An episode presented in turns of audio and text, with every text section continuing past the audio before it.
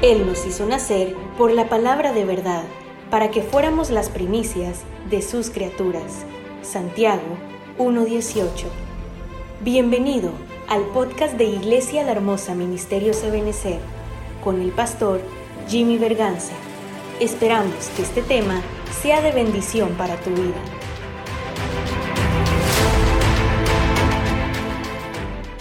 Primero quiero eh, una vez más decirle algo, esto que he estado absorbiendo yo también tratando de, entender y comprender todo lo que significa la proclama profética dada este año, em, que no es un eslogan publicitario, ni es solo por ponerle un nombre al año, sino que el Señor trabaja por tiempos. La misma Biblia lo dice en Eclesiastés capítulo 3, hay tiempo, hay tiempo de de recoger piedras, hay tiempo de tirar piedras. Uno tiene que saber cuándo le toca recoger piedras y cuándo le toca tirar piedras. David iba contra el gigante y dijo, es tiempo de recoger piedras. Y recogió piedras. Ya cuando estaba frente a él, entonces es tiempo de tirar la piedra y tiró la piedra. Entonces eh, hay tiempo para, para, todo, ¿verdad? Hay tiempo de nacer hay tiempo de morir. Y, todos, todos los tiempos hay, tiempo de de reír, hay, tiempo de, gozar, de estar alegre, y hay tiempo de, estar triste para todo. Pero ahí está en Eclesiastes, ahí hay 28 tiempos, son 14 parejas de tiempos. Eh, pero nos deja, la, nos deja ver que el Señor se mueve por tiempos. Y este tiempo, el que el Señor nos ha metido, es el tiempo de la reivindicación. Y queremos aprender un poco más de la reivindicación. y yo le explicaba el viernes que es el año Tau. Una de las cosas que tenemos que saber que es el año Tau, según em, Ezequiel, dice, em, se lo, vamos, se lo voy a leer, Ezequiel capítulo 9, versículo 4. Ah, ahí donde está Ezequiel capítulo 9 y verso 4. Dice, y el Señor le dijo, pasa por en medio de la ciudad y pon una señal en la frente. Vamos a ver desde el versículo 3 o desde el versículo 2. y aquí seis hombres venían por el camino de la puerta superior que mira al norte, cada uno con su arma destructora. Estos seis eran destructores de parte de Dios, los que vio la visión, pero eso también es profético, el tiempo que viene, viene un tiempo de destrucción. Cada uno con su arma destructora en la mano, y entre ellos, en medio de ellos, había un hombre vestido de lino con una cartera de escribano a la cintura. Ese es el, el que enseña la palabra, el escriba. Y entraron y se pusieron junto al altar de bronce. Entonces la gloria del, Dios de Israel subió del querubín sobre el cual había estado hacia el umbral del templo y llamó al hombre vestido de lino. Antes de que los destructores pasaran, primero llamó al hombre vestido de lino, eso dice aquí. Y llamó al hombre vestido de lino que tenía la cartera de escribano a la cintura. Y el Señor le dijo, pasa por en medio de la ciudad por en medio de Jerusalén y pon una señal en la frente de los hombres que gimen y se lamentan por todas las abominaciones que se cometen en medio de ella.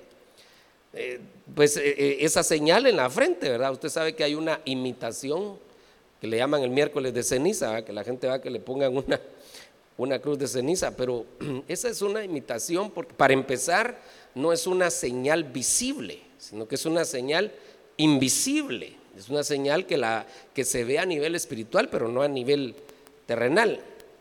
En segundo lugar, eh, aquí dice que no se la ponen a cualquiera, sino que se la ponen a los hombres que gimen y se lamentan por las abominaciones. Es decir, que ellos están gimiendo porque ya no aguantan las abominaciones que están cometiendo en la ciudad. A ellos les van a poner esa señal. Y esa señal, esa palabra señal que aparece ahí, es Tau. Tau.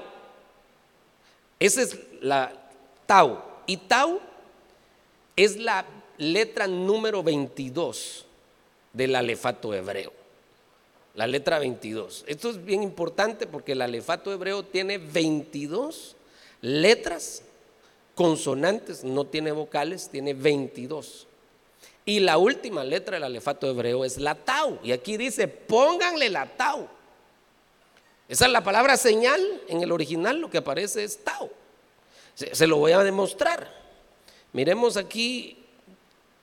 Este es el mismo pasaje, ¿verdad? Que está en inglés por los números strong.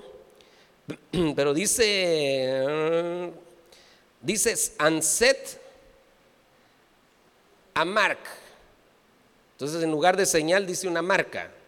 Entonces miremos aquí, que sería la 8420, y dice marca, la 8420, firma, y aquí dice nombre de la última letra del alefato hebreo.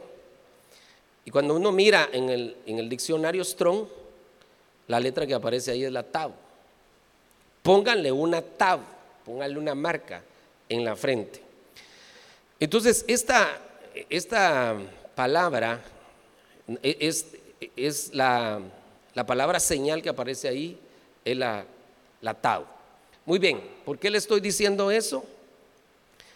Porque entonces estamos en el año tau. ¿Por qué el año tau? Porque es el año 22. Son 22 letras. Y estamos en el año 22, la letra 22. Pero miremos algo más con la ayuda de Dios para los que me están poniendo atención. Y espero yo también poder explicarme. Em, cuando nosotros vemos la Biblia, la Biblia tiene 66 libros. Y si uno los divide dentro de tres, es, da 22 tres grupos de 22 nos da la Biblia. El primer grupo de 22, acuérdense que estamos en el año 22, por eso tenemos que estudiar la Tau y el número 22. El primer grupo es desde Génesis hasta Cantares. El segundo grupo es desde Isaías hasta Hechos. Y el tercer grupo es de Romanos hasta Apocalipsis. Entonces, esta Génesis es el, el 1 y Cantares es el libro 22. Y así, Isaías tendría que volver a ser el, el libro 1 y Hechos sería el 22. Romanos volvería a ser el libro 1 y Apocalipsis sería el 22. Estamos en el año 22, el año Tau. Entonces, no me voy a tener mucho aquí, pero Cantares es un libro que habla del amor. Hechos es un libro que habla de acción, obviamente si se llama Hechos, ¿verdad? Hechos son acciones, pero nos habla del Espíritu Santo, toda la obra que el Espíritu Santo hizo, que fue la lluvia temprana que el Señor mandó para su iglesia. Y Apocalipsis nos habla de revelación. Entonces, ¿qué pasa en, los libros 22, que serían los libros Tau? Y como este es un año Tau, tenemos que ver el libro 22. Y lo que pasa en los libros 22 es que el pueblo en este año va a tener que elevar su nivel de amor. En este año va a tener que ser visitado por el Espíritu Santo de una manera sobrenaturalmente. Y en este año va a tener una revelación extraordinaria de parte de Dios. Ese es el número 22, es el año Tau. Esas tres cosas, mire, el cristiano que tiene esas tres cosas no se va a chicopalar por nada. El cristiano que ama no se va a rajar a las primeras de cambio. Es el cristiano que ama a Dios, ese sigue adelante, le llueve, le trueno, le relampague, él sigue adelante porque ama a Dios con todo su corazón. Él no anda buscando peros el que ama, el que tiene el Espíritu Santo. No digamos, hermanos, si la iglesia del principio, e, esa es la lluvia temprana. Acuérdense que el Señor envió la lluvia temprana. Esa fue la visitación del Espíritu Santo.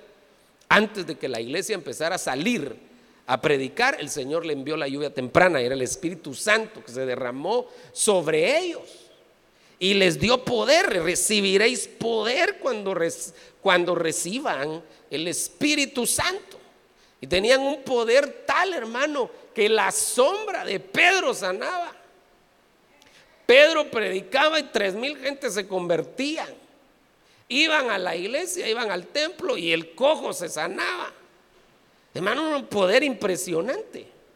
Entonces, esa, esa es una cosa que, que tenemos que ver. El Espíritu Santo. Esa fue la lluvia temprana, pero en este tiempo final, la lluvia tardía es la otra vez la visitación del Espíritu Santo, la iglesia que va a ser levantada, va a ser una iglesia llena del poder del Espíritu Santo, hermano. Y por último, la revelación. El cristiano que tiene revelación avanza. El cristiano sin revelación no avanza. Y cuando hablo de revelación no estoy hablando solo de la revelación de la palabra, aunque sí. La revelación de la palabra nos hace avanzar. Pero no estoy hablando solo de la revelación de la palabra, sino la revelación de nosotros mismos, quiénes somos. Porque si no se nos revela quiénes somos, entonces nosotros no vamos a poder entregar aquellas cosas que nos están estorbando. Eh, hermano, es que solo la revelación nos hace cambiar. De verdad, hermano. Mire, si si el esposo le dice a la esposa, estás mal en esto, ya se le armó. Si la esposa se lo dice al esposo, también. Si el pastor le dice a alguien, sos un orgulloso, él le va a decir al pastor, usted también, pastor. Y los dos vamos a tener razón. La diferencia va a ser en que uno de los dos tal vez lo reciba y diga, de repente sí soy. Y que trate de bajarle un poquito su nivel de orgullo. Y el otro no. Pero ¿qué es lo que nos va a ayudar? La revelación lo que esté mal en nosotros. Eso es revelación. Que el Señor nos revele qué cosas tenemos que hacer, hermano. Qué lindo. Mire, yo le voy a contar una, una experiencia. En el 2018 yo, usted sabe que yo me enfermé. Pero el problema no es que me hubiera enfermado. Bueno, sí es problema. Pero el problema es que no me hallaban que tenía. Estuve en un buen hospital. Yo me acuerdo que que mi apóstol me llamó y me dijo, ¿tenés seguro? Sí, sí tengo seguro. Pues te quiero en un buen hospital, me dijo. ¿Ves? Agarramos y a un buen hospital, uno de los mejores del país. Y no me hallaban que tenía. ¿Qué le sirve estar en uno, un buen hospital si no saben lo que uno tiene? ¿Qué le van a poner? No le van a poner inyecciones de agua. ¿Qué, le van a poner a uno si no saben qué, qué tiene uno? No, no hallaban. Y yo me recuerdo que me empecé a desesperar. Y decía a mi esposa, oremos por, por revelación, queríamos la revelación. ¿Qué es lo que tengo? Porque cuando uno tiene la revelación, y no era la primera vez que me pasaba, ya me había pasado una vez con mis riñones. Al hermano, esos dolores de riñones, y usted, usted tiene un cálculo. Seguro, así me dijo el doctor, usted tiene un cálculo, va a hacerse un ultrasonido. Nada, no aparecía el cálculo. Eh, no se lo hicieron bien, hágaselo en otro lado. Nada, usted tiene sus riñones buenos, no hay ningún cálculo. Vaya, vaya a hacerse un pielograma. Yo no sabía que era un pielograma, yo pensé que le levantaban la piel a uno, que por eso se llamaba pielograma, ¿verdad? Y que eso lo que le hacen es que le inyectan a uno un líquido donde uno se mira lumínico por dentro. ¡Ah! Puro ángel me sentía yo, hermano, porque los ángeles son, no tienen sangre, sino que tienen luz. Entonces le ponen ese líquido lumínico y para, para, ver, por ese líquido empieza a correr y, por, por, el fluido de los riñones, entonces ahí se puede ver dónde, dónde está el tapón, dónde está el... Nada, fluía líquido re bien. Mis riñones estaban buenos clínicamente. ¿Pero por qué me duelen? Me puse a, leer y hasta ahí me puse a investigar que hay, hay, digamos, seis palabras en la Biblia que se traducen como corazón o como entrañas, pero también se pueden traducir como riñón. Eh, entonces le empecé a acercar el zoom y de repente el Señor me lleva un versículo, aquí está tu clavo. Aquí está tu clavo. Me recuerdo que mi esposa me hacía agua de no sé qué, agua de no sé cuánto. Y bueno, también que iba a predicar a la nueva y las hermanas me tenían agua ahí, esto le va a ayudar para sus riñones. Pero, pero, ¿qué, pero ¿qué es lo que tengo? Y mm, cuando encontré el versículo, y en ese momento el Señor me habló lo que tenía que hacer, lo hice. En ese momento el Señor obró la sanidad en mi vida. Quedé sano inmediatamente. Quedé sano. ¿Qué, fue, ¿Qué era lo que necesitaba? Revelación. ¿Dónde estaba el clavo? Y lo mismo me pasó eh, eh, hace ya cuatro años casi, ¿verdad? 2018, lo mismo. Empezamos a orar por revelación hasta que en un sueño el Señor nos dio la luz de cómo teníamos que movernos y pa, y salió el problema luz y ya, ya ahí no sané inmediatamente, pero sí salió a luz cuál era mi problema. Entonces me empezaron a tratar. Eso se llama revelación, pero eso es el cuerpo. ¿Y el alma? ¿Y el alma? ¿Cuántos clavos tenemos en nuestra alma? Y a veces no, tenemos revelación.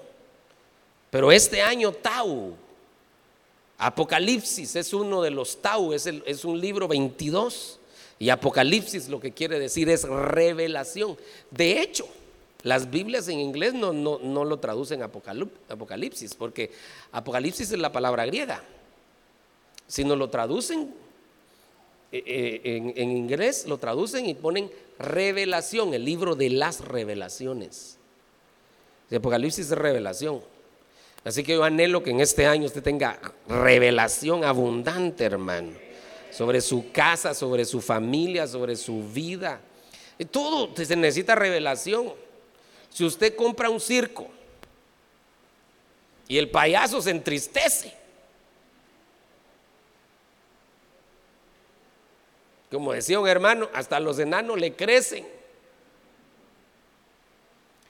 No le está saliendo las cosas bien.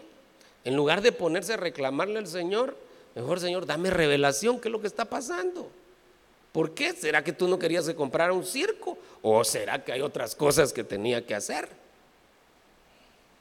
Si no está en nuestro matrimonio, no está caminando, pidamos la revelación. Porque enlace la pone bien fácil. Mande mil pesos y su marido va a cambiar. Pero resulta que el problema no era el marido, sino que el problema era ella. Así que los mil pesos solo lo regaló y no pasó nada en su matrimonio. Porque lo que se necesitaba era revelación. ¿Qué es lo que está pasando? Entonces el Señor le va a decir, primero tú, tú tienes que cambiar esto. Esa es la revelación. Ese es el año Tau. Pero ya me detuve mucho y eso lo vimos el viernes.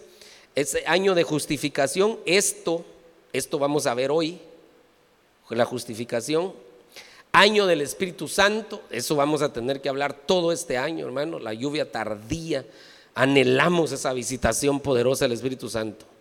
Y yo, yo estoy rogándole al Señor, hoy le decía al Señor en Nueva Concepción, porque yo soy el testimonio de una iglesia, un predicador que no creía en el Espíritu Santo y le enseñaba a la iglesia que el bautismo con el Espíritu Santo no era de Dios. Y el Señor los visitó a todos y los bautizó. Y entonces le digo, Señor, si lo tuviste misericordia de ellos, que no creían. Por favor, ten misericordia de nosotros, que sí creemos en el bautismo del Espíritu Santo. Si creemos. Lo que se necesita es disposición. También nuestra, ¿verdad?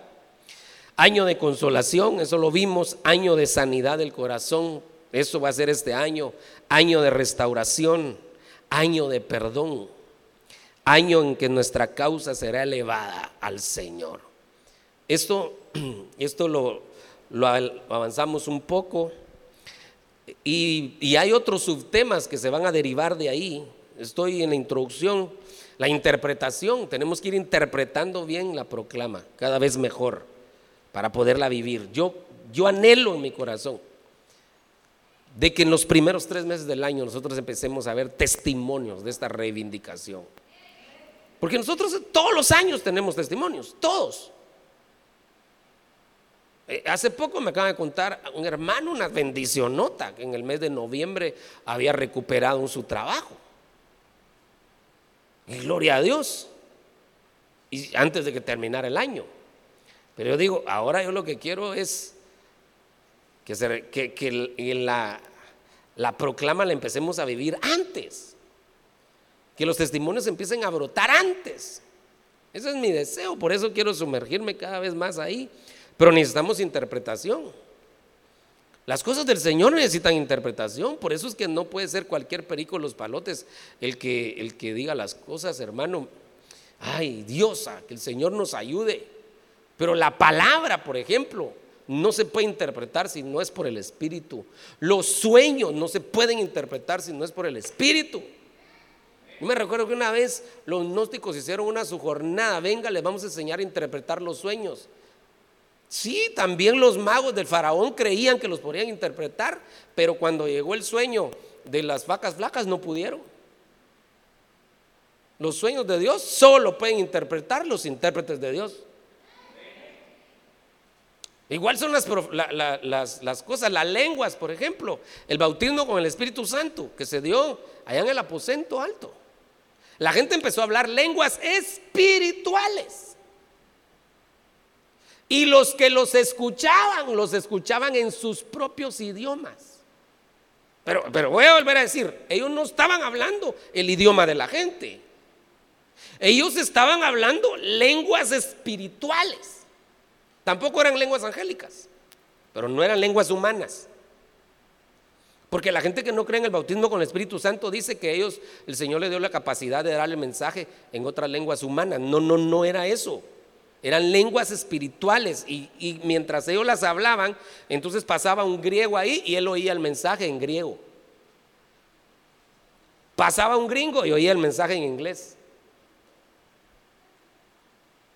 Pasaba un maya y oía el, mensaje en Pocomam, ¿verdad? O en Quechí, o en Quiche, o qué sé yo. La cosa es que oían el mensaje en su propio idioma, pero los que lo estaban hablando estaban hablando lenguas espirituales. ¿Qué pasaba? El Señor se las interpretaba. Y ese es el, por ejemplo, el don de interpretación de lenguas. Que la gente, que el que habla la lengua las habla, habla lenguas espirituales y el que las va a interpretar escucha en nuestro idioma. Y entonces nos las, ya nos las interpreta y nos las da en nuestro idioma. Es interpretación. Entonces igual es la proclama, ya escuchamos la proclama, pero tenemos que interpretarla. Que Dios nos ayude a interpretar la proclama. Bueno, tenemos que hablar de los desafíos en este año. Eh, esto me llama la atención, que vamos a ser reivindicados para reivindicar. O sea, el Señor nos quiere reivindicar para reivindicar a otros. Y tiene que haber, una reivindicación mutua. Por ejemplo, en, un adulterio, por ejemplo, hermano, la persona que falló, sobre todo si se arrepintió, y que no le echó la culpa a, la otra persona, sino que se arrepintió. Esa persona arrepentida necesita reivindicación, no solo perdón sino necesita reivindicación. Pero la persona lastimada también necesita reivindicación. Necesita sanidad del corazón. Entonces es una reivindicación doble, en doble sentido. Entonces el que, el, el, el que va recibiendo reivindicación también va a reivindicar al otro. Así vamos a ir cayendo en círculos virtuosos. Tenemos que ver los reivindicadores en la Biblia. Por ejemplo, el papá del hijo pródigo fue un reivindicador, reivindicó a su hijo. El pastor reivindicó a la oveja perdida. Tipos de reivindicación, eso tenemos que verlo. Los que no son reivindicados, por ejemplo, Caín no fue reivindicado, Judas no fue reivindicado. El bautismo con el Espíritu Santo, este va a ser un tema muy importante. Y una de las actividades que yo quiero hacer en el primer trimestre es una actividad profética. Y yo le quiero venir, a, que el profeta nos venga, que no nos venga a profetizar. No sé, aquí hay profecías. Ah, un amén, dos aménes. Es que cuando se habla del profeta, ay, quiero ver, tal vez me dice mi futuro. No, si nuestro futuro está en la Biblia. Yo soy tu futuro, dice el Señor. Planes de bienestar y no de calamidad tengo para tu vida. Eso está en la Biblia. ya está escrito. Claro, claro que en algún momento un profeta podría tener una palabra de sabiduría para decirnos algo de ese tipo, desde luego. O también algo del pasado, también, desde luego. Pero yo lo que quiero decir que no, no vengas a eso exclusivamente. Si se da y el Espíritu lo mueve, está bueno, pero lo que yo quiero es que venga a habilitarnos en un nivel superior de entendimiento con el Espíritu Santo y que venga a ministrar el Espíritu Santo.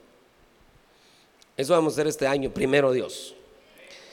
El propósito de la reivindicación. ¿Por qué Dios nos quiere reivindicados? El apóstol Pedro, después de reivindicado, ¿quién lo paraba?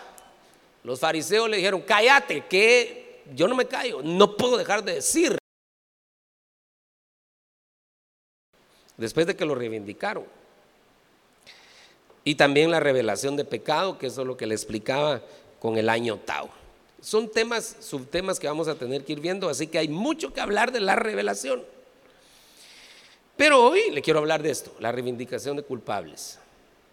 Y le, tengo este pequeño esquemita. Arriba está la reivindicación y por un lado está la reivindicación de inocentes. El otro lado está la reivindicación, de culpables. La reivindicación de inocentes lo que necesita es una absolución. Eh, digamos, pongamos un inocente, no porque se llamaba inocente, ¿verdad? José, él estaba en la cárcel, injustamente. Él había sido fiel a su amo, fiel a su patrón. Hermano, eh, todas las cosas habían prosperado en sus manos. Él había sido fiel. Y, por una mentira de la mujer termina en la cárcel. Y, y, no sé si en Egipto eran muy chismosos, pero lo más seguro es que sí. Todo el pueblo sabía.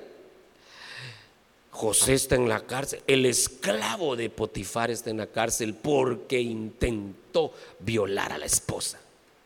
Y no era cierto. Estaba en la cárcel, pero era inocente.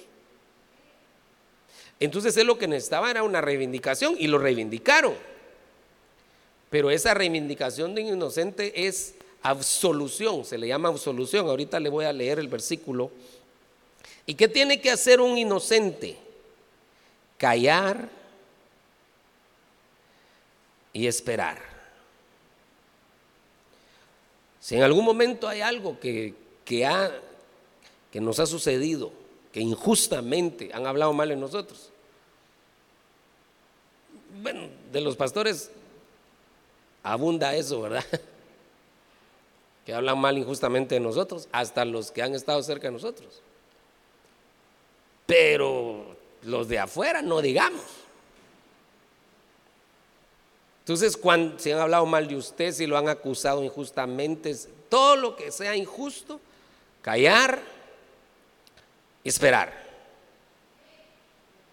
Y que del Señor va a venir la absolución y la reivindicación. Sí, Señor. Ese es en el caso de los inocentes.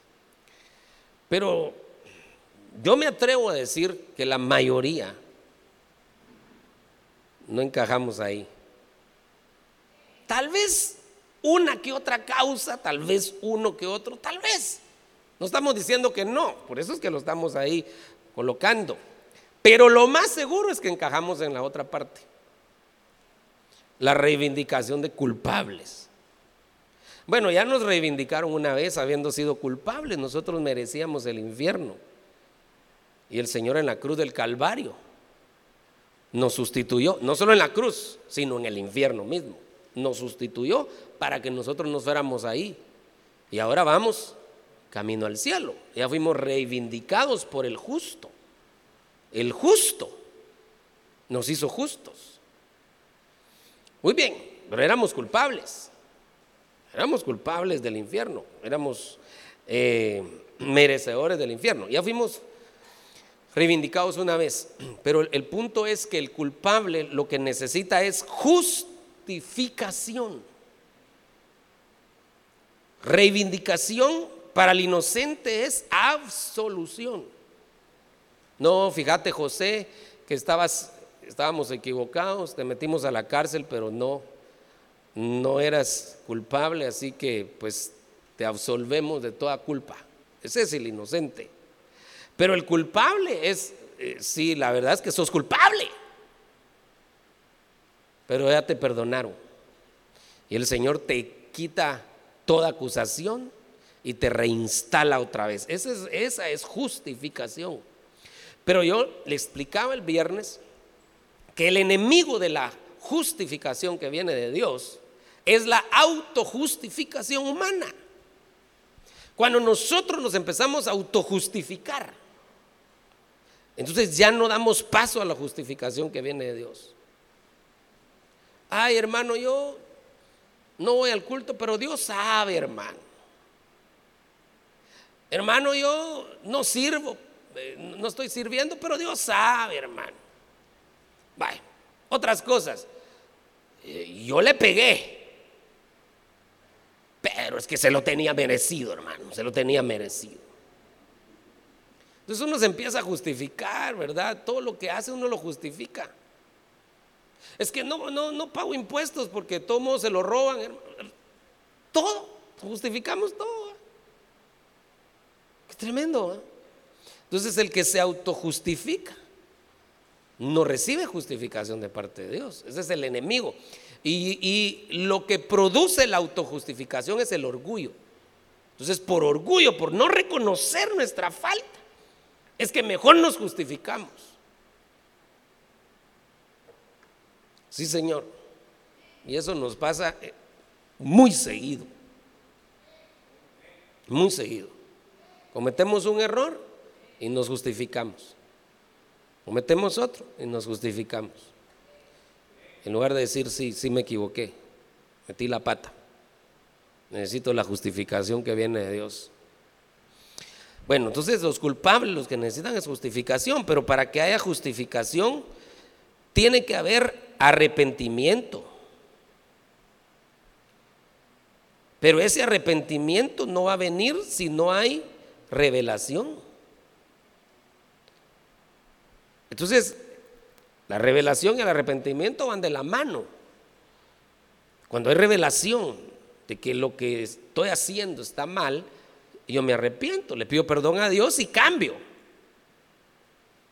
Entonces cuando yo entendí, pido perdón a Dios y cambio mi manera de pensar y mi manera de actuar, entonces viene la justificación de parte de Dios. Entonces yo hoy le quiero hablar en los minutos que me quedan, de esto, de la reivindicación de culpables. Reivindicación de culpables. Porque en la Biblia, hermano, nosotros vemos cómo, cómo el Señor, aún que le fallamos y que somos gachos, el Señor muestra su misericordia para nuestra vida constantemente. Entonces, solo le quiero dejar los, los textos bases del, cuadrito que le acabo de mostrar, ¿verdad? Este cuadrito le va a mostrar los textos bases. La absolución, eso es de inocentes. Primera Reyes, capítulo 8, versículo 32. Ya le dije, la versión Kadosh es para los que vienen cada dos meses, ¿verdad? Kadosh. Cada dos meses. Entonces, oye en el cielo actúa y juzga a tus siervos, recompensando al perverso para que su senda se devuelva sobre su propia cabeza y reivindicando al justo. O sea que había actuado con, rectitud, reivindicando al justo, dándole lo que su justicia merece. Había actuado con rectitud, lo acusaron que se había robado el dinero de la caja, pero no era cierto. Entonces lo tienen que reivindicar, lo despidieron injustamente y lo van a reivindicar. Actuó con justicia, lo acusaron de algo, no era cierto. Entonces el Señor puede reivindicar al justo, eso es lo que aquí dice, la versión Kadosh en Primera Reyes 8:32. Esa es la reivindicación de inocentes. Y entonces, ¿cómo lo dice la nueva traducción viviente? El mismo pasaje. Hoy entonces desde el cielo y juzga entre tus siervos, entre el acusador y el acusado. Momento, voy a, hacer una pausa aquí. Una de las cosas que yo percibo y le pido al Señor que nos guarde, nos cubra, guarda, nos cubre, nos protégenos, Señor, por favor. Ahorita le voy a decir por qué le estoy diciendo eso. Porque siempre que se lanza una proclama, también el enemigo eh, envía su contraataque.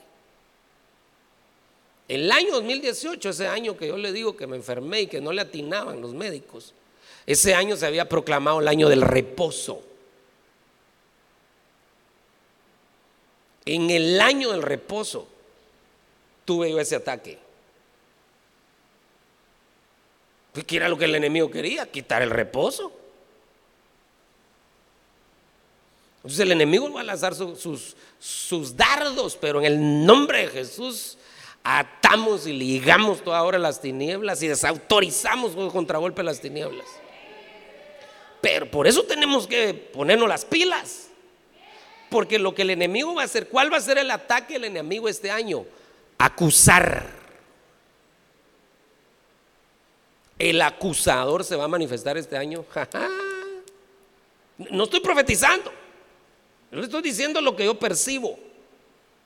Pero ¿para qué le estoy diciendo eso? Para que nos cubramos y nos aferremos a la misericordia de Dios, hermano. Porque este año el acusador va, va a ser terrible su ataque. Entonces dice, juzga entre tus siervos, entre el acusador y el acusado. Castiga al culpable según su merecido y absuelve al inocente debido a su inocencia.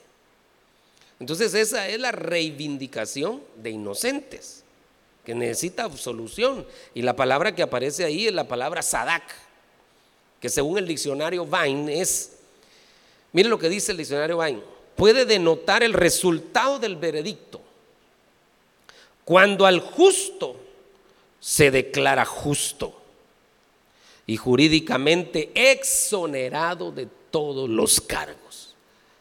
Era justo, lo habían acusado injustamente y lo exoneran entonces de todos los cargos. Y el diccionario Chávez dice esa misma palabra, eh, eh, dice el diccionario Chávez que es probar la inocencia de una persona. La reivindicación del inocente es que se va a probar su inocencia. Si injustamente lo acusaron, si injustamente lo despidieron, si injustamente lo señalaron, si injustamente eh, le quitaron algo, qué sé yo, el Señor va a reivindicar su justicia. Si usted actuó con rectitud, lo va a reivindicar. Muy bien, esa es la palabra cuando, cuando es para eh, los temas en los que hemos sido inocentes. Pero resulta que en la mayor parte hemos sido culpables, nos hemos equivocado. Pero, pero para nosotros también es la reivindicación. Pero esa reivindicación es justificar, no es absolver. No es absolución, sino que es justificación. Y eso es para culpables. Entonces, restitución, eh, perdón, reivindicación de culpables es justificación. Génesis 20, 16, ese es el ejemplo que le, que le puse el domingo pasado. Y a Sara le dijo, mira, he dado a tu hermano mil piezas de plata. Y aquí esta es tu vindicación delante de todos los que están contigo y ante todos quedas vindicada. Sarita y Abraham, los amamos mucho, los queremos mucho. Abraham, el padre de la fe, Sara, la más grande matriarca que hay en la Biblia. Los queremos, los amamos, pero cometieron dos veces el mismo error. Y Sara estuvo expuesta ante el faraón y ante Abimelech. Dos veces estuvo en casa de hombre ajeno. En el caso de Abimelech, la Biblia menciona y dice que parece, y la Biblia lo dice, que Abimelech no la había tocado y Dios le habló. Pero en el caso de Faraón, la Biblia no dice eso. Y deja ver que adulteró con Faraón. Sarita. Pero mire pues, Vamos a suponer que alguien diga, no, pastor, yo no creo que Sara haya hecho eso. Ok. Dejemos a Sarita por un lado y le voy a decir, le voy a hacer una pregunta al que piensa eso. Si es que hay alguien. Si no es para que todos reflexionemos. ¿Qué pensaría usted de una mujer que una noche no se queda en su casa, sino que se queda en la casa de otro hombre? Al otro día aparece con su marido, le dice, mira, no puedo venir anoche, me quedé en la casa de fulano de tal, solo los dos. Pero no hicimos nada.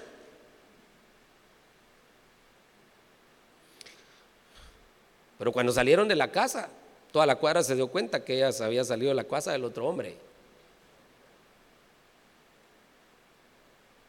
¿Qué pensaría usted? Para empezar, ¿quién le va a creer si va a quedar con otro hombre y no va a hacer nada? Ah? Pues eso le pasó a Sara. Se quedó en la casa de otro hombre. Claro que el marido le empujó. Mario tuvo la culpa, también. Pero entonces, si ella no adulteró, de todos modos era culpable porque se puso en riesgo. Pero en el caso de Faraón, la Biblia sí deja ver que, que sí, adulteró. Entonces ahora vemos a una Sara culpable juntamente con su marido. Y el Señor le está diciendo que va a ser vindicada, que va a ser reivindicada, pero era culpable. Pero no solo ella, hay un montón de casos en la Biblia, solo le estoy poniendo el ejemplo porque quiero extraer la palabra justificación. Y esa, esa misma, ese mismo pasaje en la Biblia Jerusalén, tercera edición, mire lo que dice. A Sara le dijo, mira, he dado a tu hermano mil monedas de plata que serán para ti para los que están contigo como vendan los ojos. Los demás que vieron que te quedaste en mi casa, teniendo marido, te quedaste en mi casa, esto va a hacer que se le tapen los ojos a esa gente y se les olvide lo que hiciste. Y de todo esto serás justificada. Entonces reivindicación es justificación. Para el inocente es absolución para el culpable es justificación. Este año es un año de justificación, pero lo que tenemos que pedirle al Señor que nos quiten, nos quiten el orgullo para que nosotros no nos andemos justificando nosotros mismos, hermano. ¿Puede creer que hay gente que se va a la iglesia y nos echa la culpa a nosotros? Que vivos, va. Y ellos están mejor que uno. Entre paréntesis, hermano. usted y yo tenemos derecho a estar donde querramos. El apóstol a mí no me tiene del buche para que yo esté en Ebenezer.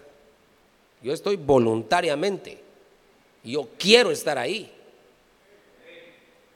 Y para los que no han entendido la cobertura, porque hay gente que entiende la cobertura como que la iglesia central sostiene y, da para la construcción y manda dinero, como que fuéramos mormones. Pero la cobertura, nosotros reconocemos la autoridad, estamos voluntariamente ahí y diezmamos a la autoridad. es al revés. Entonces estamos ahí voluntariamente. ¿Pero por qué le estoy diciendo eso? Porque usted aquí está voluntariamente, nadie lo está obligando. Y yo espero que usted siga aquí, eso es lo que yo espero. Pero el día que se vaya,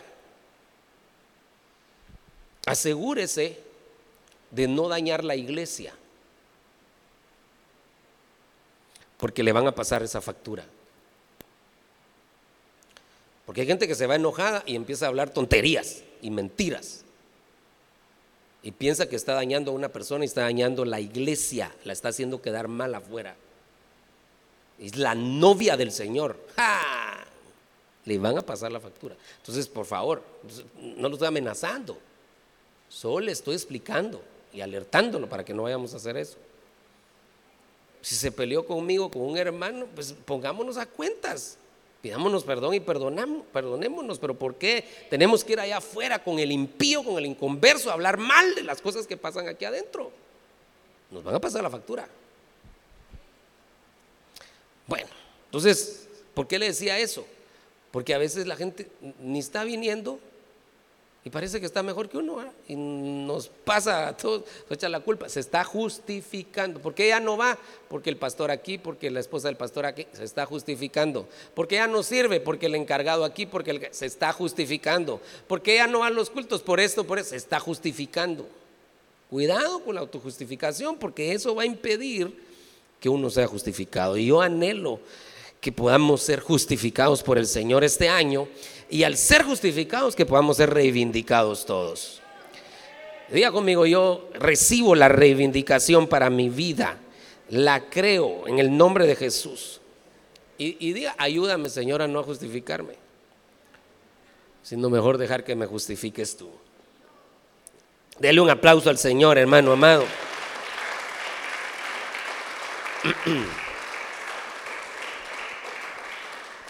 Esa palabra esa palabra justificar, con la que justificaron a Sara, es que quiere decir vindicación y reivindicación, pero quiere decir justificar y defender también.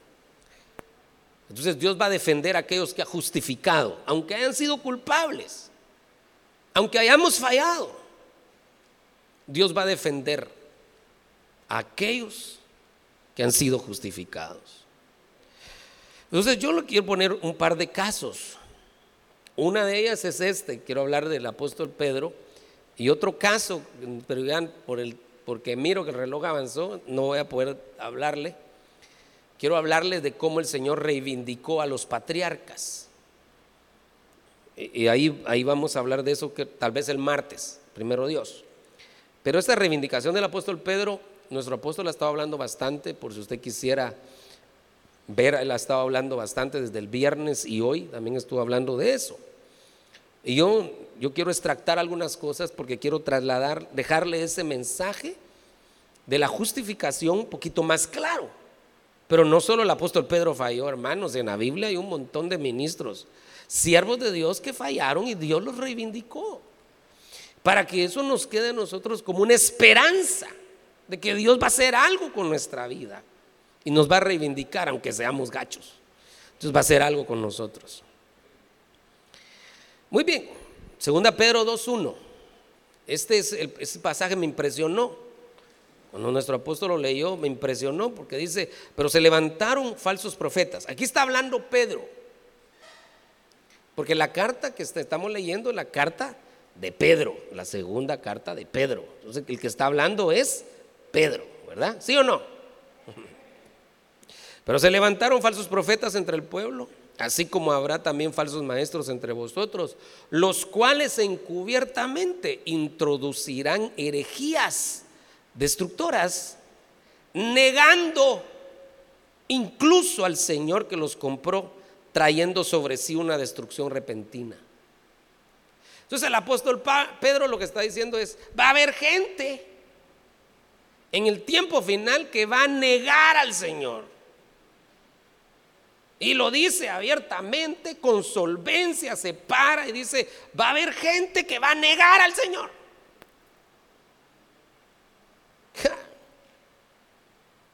Pero el problemita es que Pedro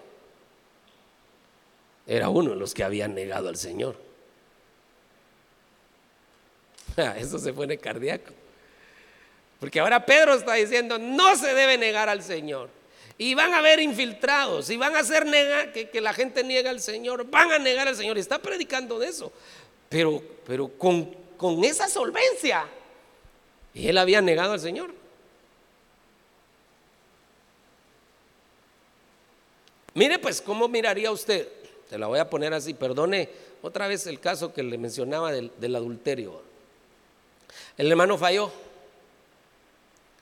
pidió perdón, su esposa lo perdonó y lo reivindicó. Pero no solo eso, sino que él también buscó su reivindicación en la iglesia porque aceptó la disciplina. Le pusieron disciplina y, la aceptó y no alegó, no estuvo alegando, sino que la aceptó.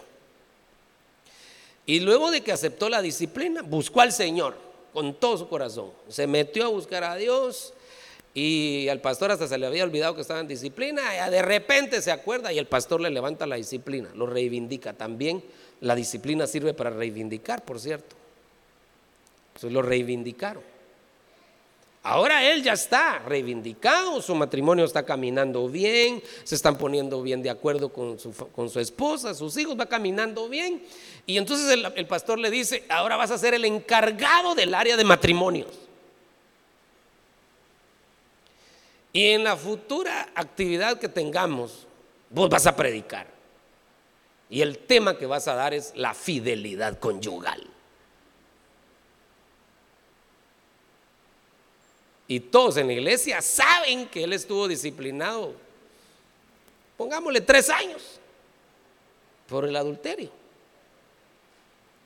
Entonces dice, el hermano, los invitamos, que por cierto vamos a tener una, actividad matrimonial muy poco, dentro de poco, ahorita le va a dar los anuncios.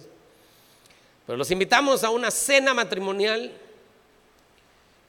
Y el hermano que va a predicar es el hermano fulano de tal y el tema se llama la fidelidad conyugal. ¿Qué pensaríamos nosotros? que como humanos etiquetamos a la gente y de una vez la descartamos. Así somos nosotros. Le encontramos un error a alguien y lo descalificamos de una vez. Si Dios fuera así con nosotros, hermano, ay Dios, a ver ni dónde estaríamos ya. Cuántas cosas el Señor nos perdona en su misericordia, no nos descalifica, no nos manda al infierno de una vez. Pero nosotros sí descalificamos rápido a las personas. Yo le aseguro que muchos no vendrían a esa cena, porque dirían, él no debería estar, a él no lo hubieran puesto a predicar ese tema. ¿Y por qué no? Si ya fue reivindicado. Y es más, él sabe lo que, lo que sufrió por haber hecho eso y, por, y lo que hizo sufrir también. Y ya fue reivindicado. Pero, pero uno tiene, la, tendencia del humano es descalificar. ¿Por qué le estoy poniendo este ejemplo? Porque eso le pasó a Pedro. Él, había negado al Señor y ahora está diciendo, esos que niegan al Señor introducen herejías. Pero él había negado. Eso se llama reivindicación. Cuando una persona después de haber fallado puede hablar con solvencia aunque haya fallado. Por eso usted puede, esta reivindicación a usted le va a dar la capacidad de hablarle de Cristo a la gente. La gente que lo, conoce y que lo conoce tal vez sus, algunas cosas malas de usted. Usted le va a poder decir, mira, Cristo te ama, Cristo te, te, quiere salvar, te quiere bendecir.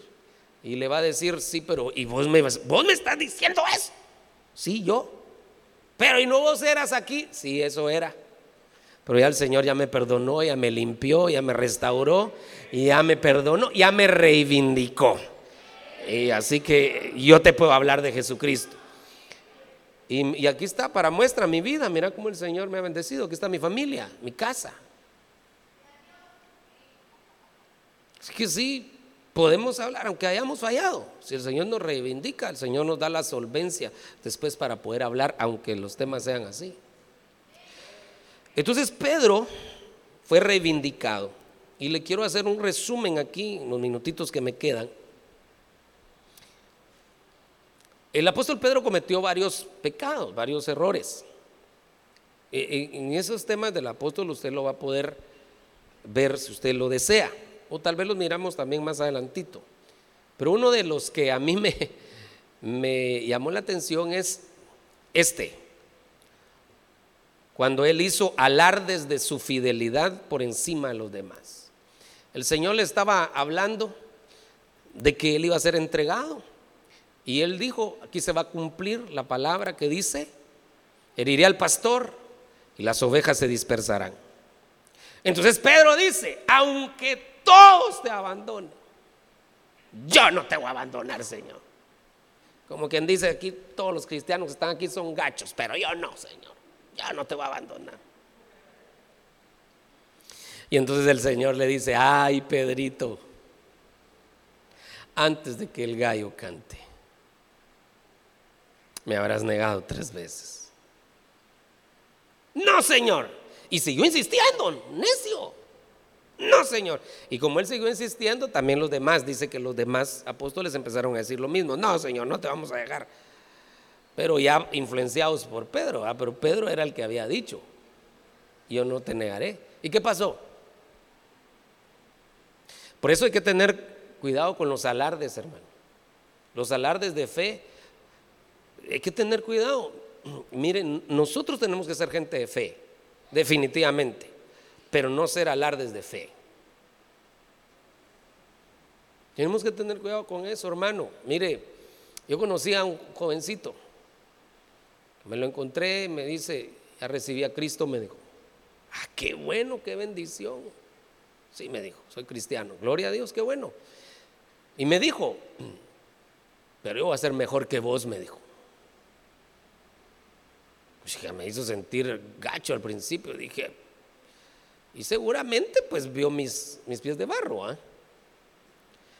Pero luego también uno que no se deja, hermano, carnal. Pero yo le dije, dentro de 10 años hablamos. Dentro de 10 años hablamos. Porque vos estás en tu primer amor. Ni tres años aguantó. Y se fue al mundo. Entonces ya me estaba juzgando a mí. Y no aguantó ni tres años. Entonces, por los alardes. Ah, un predicador. Este, este testimonio es cardíaco, hasta me da pena, hermano. Se pasó toda la pandemia diciendo que, y, es, algunas cosas pues, son ciertas, pero, pero, él estaba haciendo alardes. Dios nos guarda, Dios va a alejar, alejar la plaga de nuestra morada, la, plaga no tocará nuestra morada, y diciendo, pero él, él, lo decía porque él no creía en el, en el COVID, mucho menos en la vacuna. No, que para qué nos vamos a vacunar si la sangre de Cristo tiene poder. Y tiene razón, la sangre de Cristo tiene poder. Pero él la estaba usando, haciendo alardes de fe y tentando a Dios. Porque ese es como el que dice, Dios provee. ¿Cuántos creen que Dios provee? Entonces, Dios provee, no voy a trabajar porque Dios provee. ¿Cómo así? Dios me guarda, pero no voy a cerrar la puerta del carro. ¿Cómo así? Entonces, eso es lo que estaba diciendo él. Dios, Dios me guarda, pero no me voy a cuidar no me voy a vacunar. No uso mascarilla, no use mascarilla. Eso el COVID es mentira. No se vacunen. Alardes. Está muerto. Y murió de COVID. Los alardes de fe. Hay que tener cuidado. Ese fue el problema de Pedro, hermano. El Señor lo bajó de la moto luego y él no quiso entenderlo hasta que lo vivió. Entonces tres veces lo negó. Ese fue el siguiente, esa fue su caída más grave, ¿verdad? Lo negó tres veces. Entonces después de haberlo negado tres veces, tres veces el Señor lo confrontó. Pedro, vamos a ver si aprendiste la lección. ¿Me amas más que estos? Y Pedro ni siquiera se atrevió, a contestar que lo amaba, mucho menos que lo amaba más que los demás, sino que le dijo, te quiero, Señor. Ah, ok, como que sí aprendiste la lección, pero te voy a volver a probar. La segunda vez, Pedro, ¿me amas? Ya no le dijo, me amas más que esto, sino que solo, ¿me amas? Y Pedro contestó, te quiero, Señor. No era la pregunta, ¿va? Entonces el Señor dijo, la tercera prueba, ok, me voy a poner a tu nivel, pues, Pedro, pero si me quieres. Y ahí sí, Pedro ya no tuvo para dónde, hermano. Señor, tú sabes todas las cosas, pero ya humildito, tranquilito, después de haber cometido ese semejante error de haber negado al Señor. Tú sabes todas las cosas, tú sabes que te quiero. Entonces le pasaron el escáner tres veces. Ese fue el, momento en el que Pedro entonces se sintió perdonado, justificado. Pero faltaba que esa justificación saliera al público, que fuera reivindicado, justificado en público. Y entonces el Señor tres veces lo respalda en público. Tres veces Él habla y cada vez que Él hablaba, un respaldo de Dios extraordinario. La primera vez que Él habló, tres mil personas se convirtieron. La segunda, cinco mil personas, ya llevaban ocho mil hombres, sin contar mujeres y niños. O sea que habían una iglesia como de 20 mil gentes, por lo menos. Y la tercera vez que habló, dice que ni los fariseos ni los estudiosos de la ley no sabían qué hacer, porque se, se, maravillaban de cómo era que tenían pocas letras, pero tenían un poder cuando hablaban. Tres veces lo respaldó el Señor. Entonces, eso es la reivindicación de un culpable, mire. ¿Metió la pata? Sí, metió la pata. Primero hizo alardes, después lo niega, pero se arrepintió. El Señor le pasa el escáner y sí, sí aprendió la lección. Lo perdona, lo justifica en secreto, pero después lo justifica en público. Eso se llama reivindicación. Entonces ahora en público, el que había negado al Señor había dicho malas palabras. Cuando le dijeron, cuando le dijeron, tú andabas con el Señor, dice que se puso a maldecir, a decir malas palabras para que la gente dijera, porque le dijeron eso, tú hablas como ellos. Mire, si el cristiano está en su forma de hablar, se conoce.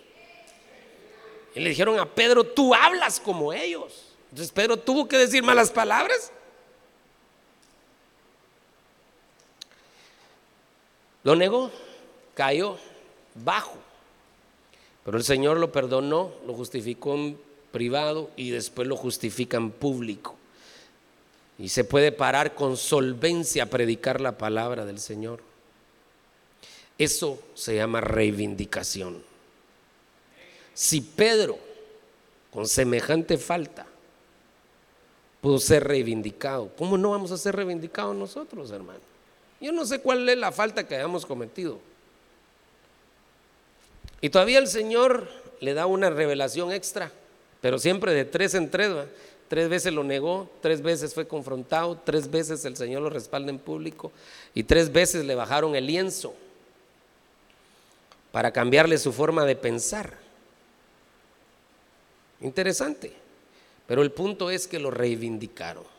Cuando a él lo reivindican, si me ayudan con el piano, yo le, quiero dejar estos versículos por si usted los quiere anotar y revisarlos en su casa, si usted quiere, ¿verdad? Yo sé que algunos lo hacen, por eso le dejé los versículos. En Hechos 2.14 da su primer discurso. Hechos 3.12, su segundo discurso. Hechos 4.13, su tercer discurso. Esa es la reivindicación de Pedro. Ahí está. Usted, por si usted quiere revisarlo en su casa, porque lo pudiéramos leer, pero ya no da tiempo. Pero entonces ya en Hechos 4:29, aquí ya está Pedro reivindicado. Entonces ya Pedro con autoridad, lleno del Espíritu Santo, mire lo que dice. Y ahora, Señor, considera sus amenazas y permite que tus siervos hablen tu palabra con toda confianza. Ya la habían hablado. Pero aquí está sellando y dice, Señor, permite que tus siervos hablen tu palabra con toda confianza. Mientras extiendes tu mano para que se hagan curaciones, señales y prodigios.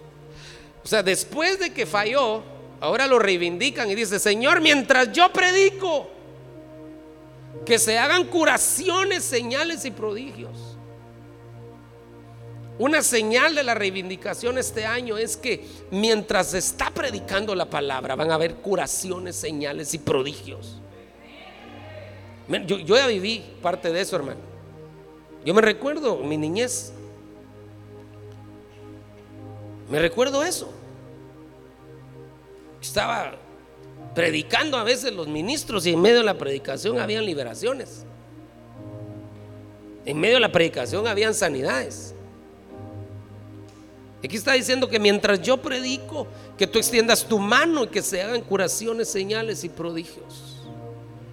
Este, es, este año la reivindicación. Van a haber curaciones, señales y prodigios.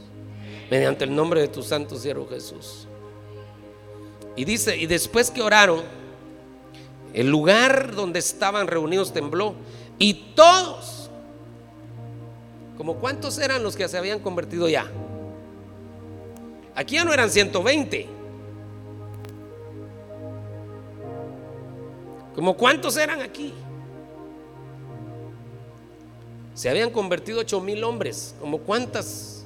Digamos que cada hombre con su esposa. Y ya eran 16 mil. Y digamos que cada, cada, pareja por lo menos ya tenía un hijo consciente, no, no chiquito, sino ya de una edad con entendimiento.